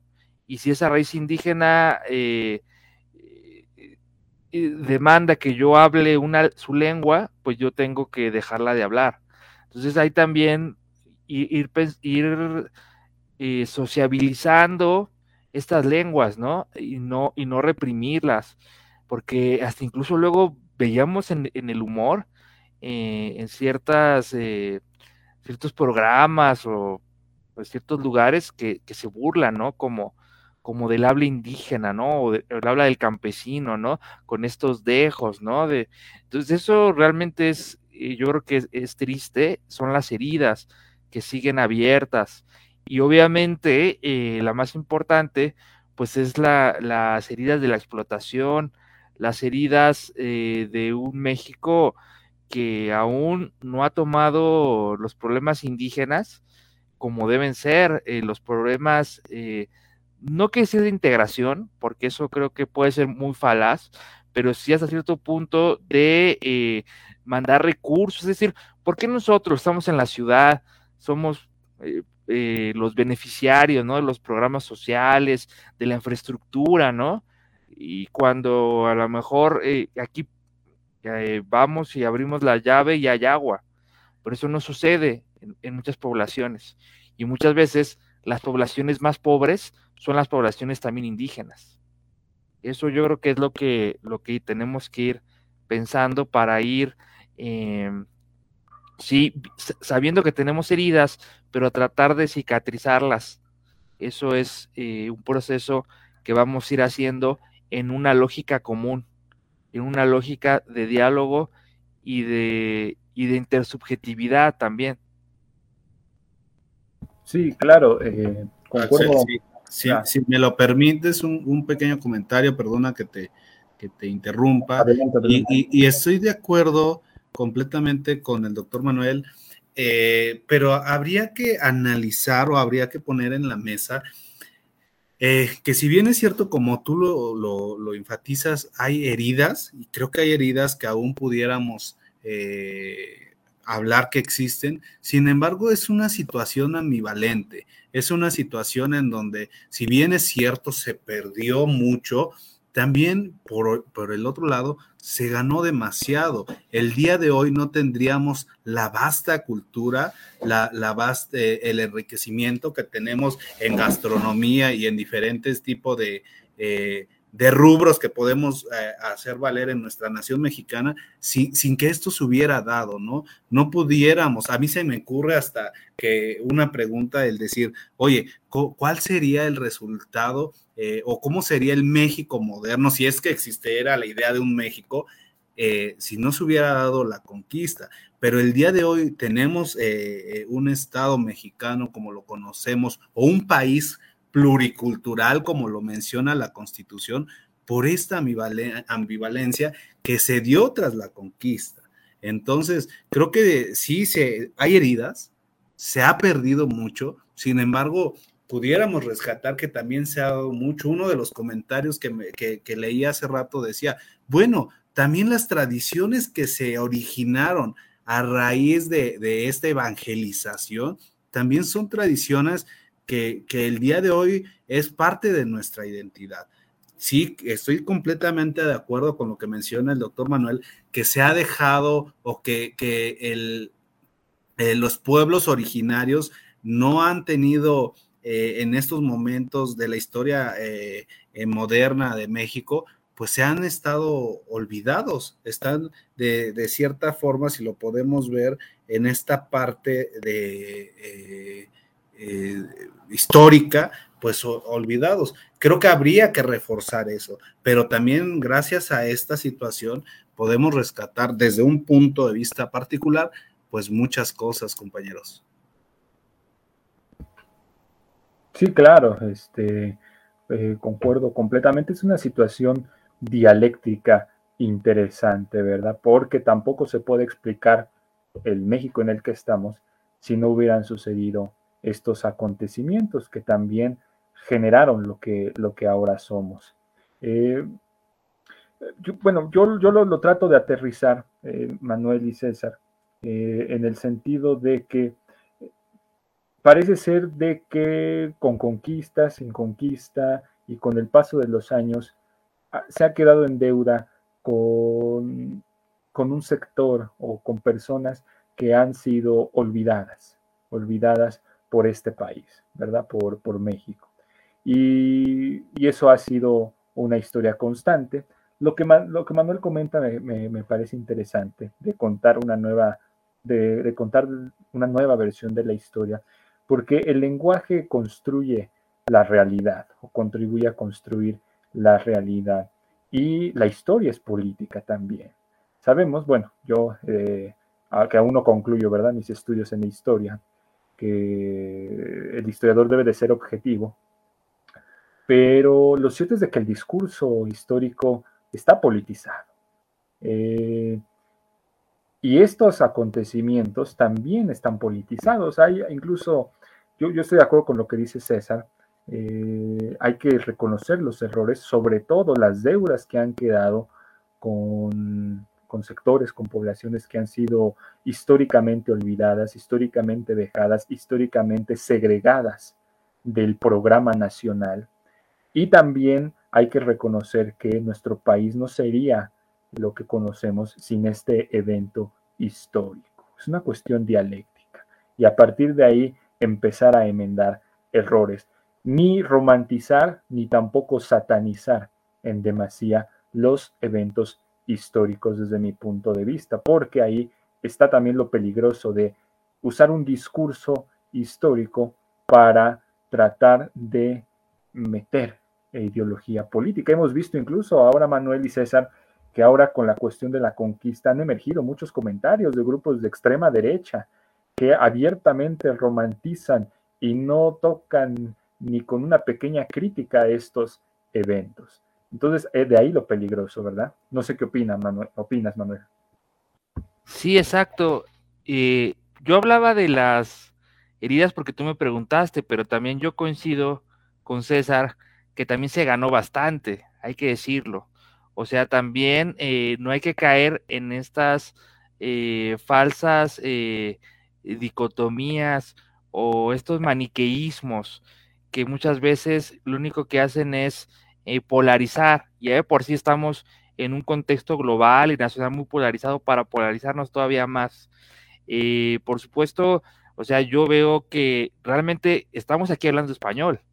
Está, eh, tenemos muchos de los beneficios también de, de, la, de la modernidad, de la occidentalización, pues se debe justamente a nuestra raíz española. Ahora, lo que es interesante y en este nuevo volver a contar es poner en su justa proporción lo español, lo indígena, y no solamente eso, porque también se creyó mucho tiempo que es como la fusión de estas dos razas, y entonces la raza de bronce que llega y el mestizo.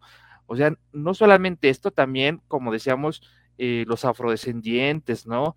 Eh, la comunidad también oriental, china, ¿no? Que en el norte del país es importante.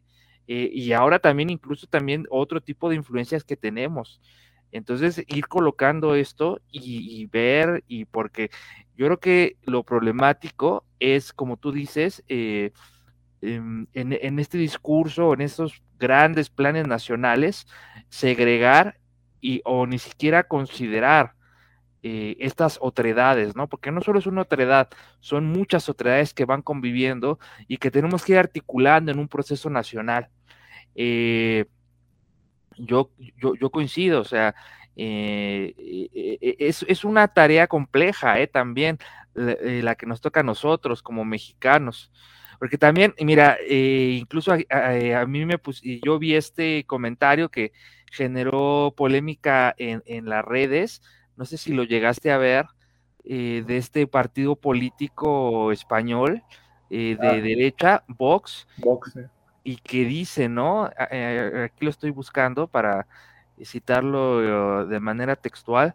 España logró liberar a millones de personas del régimen sanguinario y de terror de los aztecas, orgullosos de nuestra historia, y viene un emoticón con, con una mano eh, musculosa, un brazo musculoso y una bandera española. Pues eso también está completamente alejado de la realidad. Eso, también no lo podemos permitir nosotros, ¿no?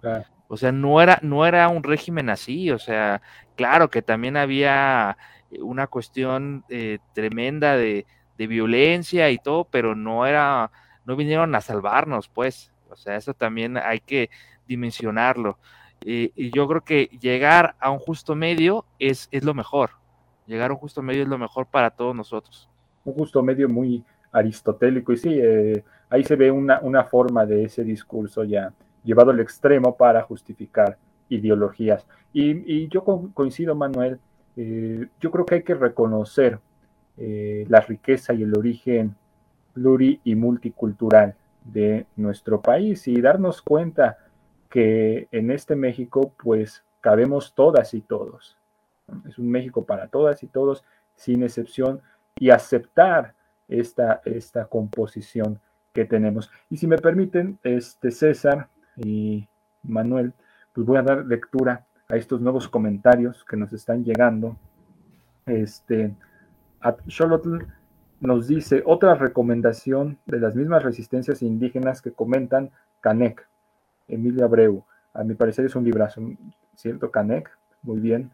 Buen comentario. Enrique Maldonado Nieto nos señala, saludos cordiales al doctor Manuel de Jesús Jiménez. Joana pregunta, una pregunta para Manuel. ¿Cuál considera que pudiera ser uno de los mejores aprendizajes que ha dejado la conquista socialmente? Te pregunta Joana, estimado Manuel.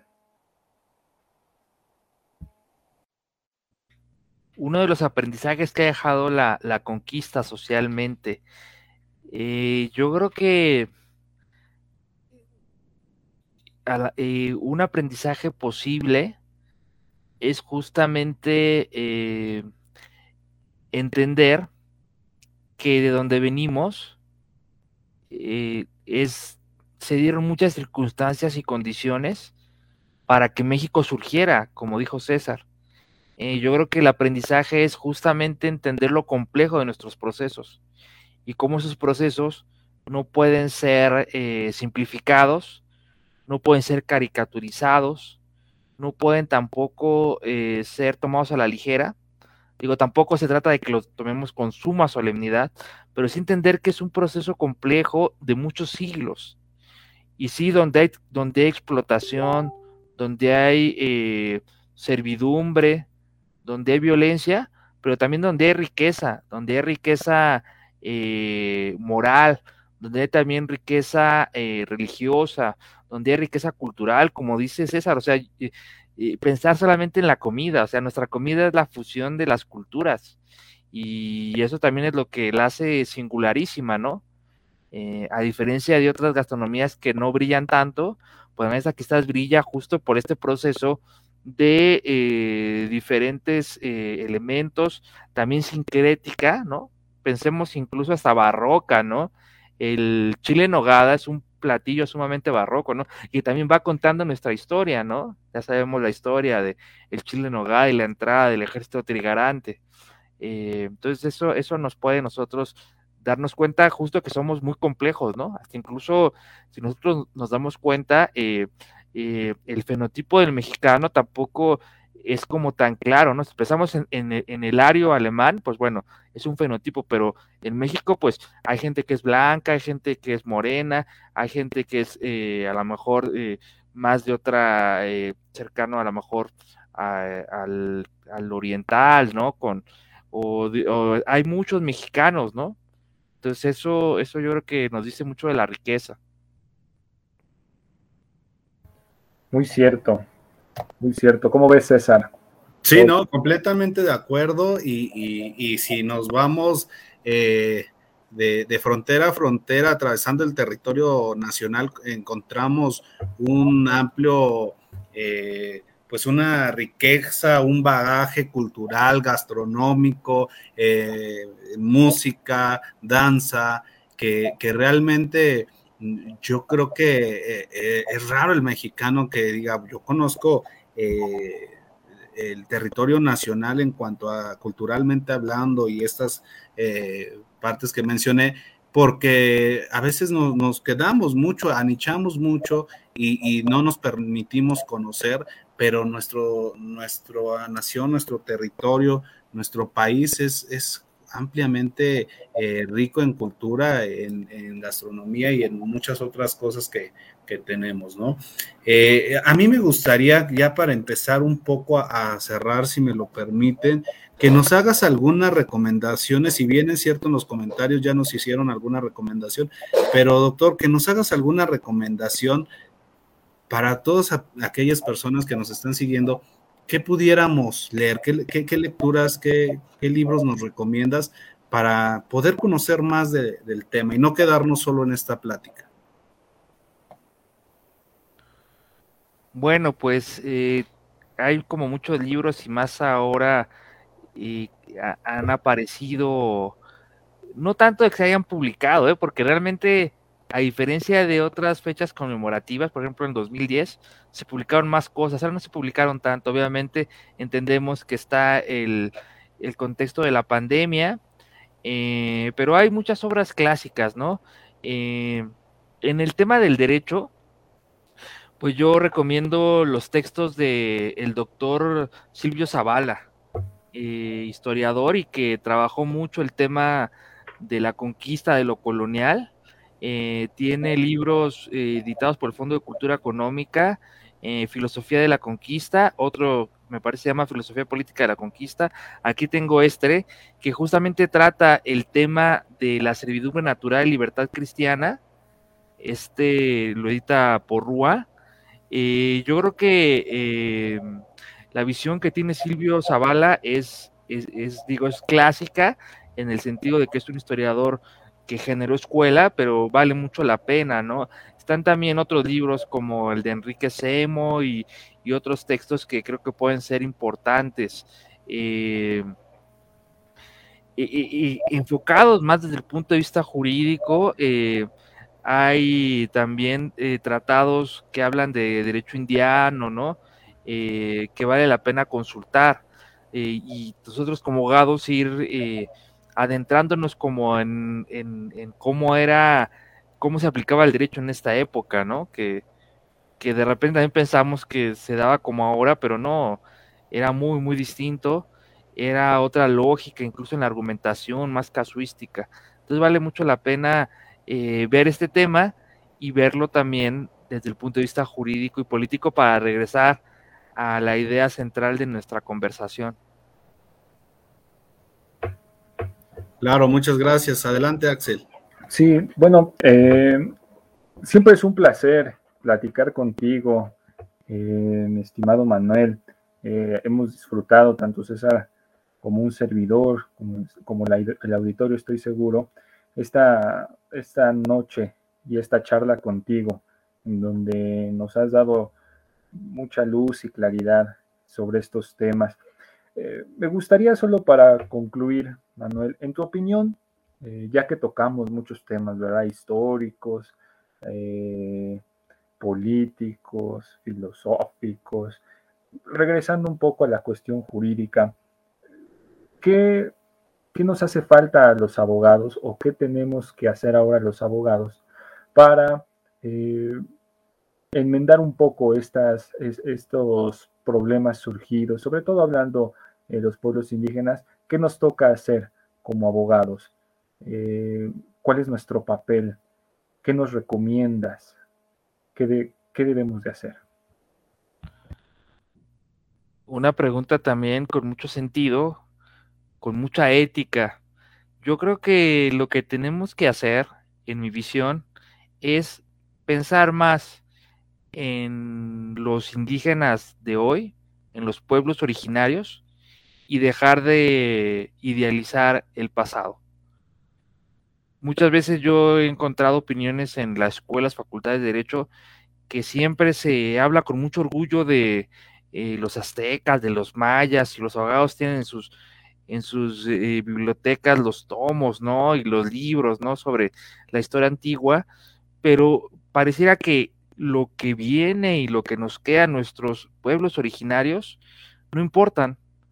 Y a veces incluso comentarios eh, sobre si realmente existe o no un derecho indígena. Es decir, yo creo que lo que tenemos que nosotros hacer es desde la academia abrir, como tú decías, una herramienta importante es eh, la visión del pluralismo jurídico desde la teoría crítica latinoamericana, pero también pueden haber otras, pueden haber otras más de carácter más historiográfico, clásico o sociológico, ¿no? La sociología jurídica también nos puede dar muchas herramientas sobre esto. Poner el tema en la academia para que después eh, suceda, ya no tanto en la legislación, porque creo que la legislación más o menos va, pero sobre todo ya en la práctica del derecho, ¿no? Eh, yo creo que eso es lo fundamental, ¿no? Cómo eh, la práctica de derecho realmente ya sería más acorde, ¿no? Con estas otras formas de entender el derecho y, en general pensar eh, cómo el derecho va cambiando y cómo los sujetos de derecho se complementan, porque al final, lo, y con esto yo cerraría, lo que no hace falta es buscar esos complementos para poder eh, crecer como país, para que el gobierno realmente vuelva a ver todo el panorama y que logremos hacer un cambio significativo, ¿no? El gobierno habla de la cuarta transformación. Si esa cuarta transformación existe, tiene que ser con los pueblos indígenas al lado.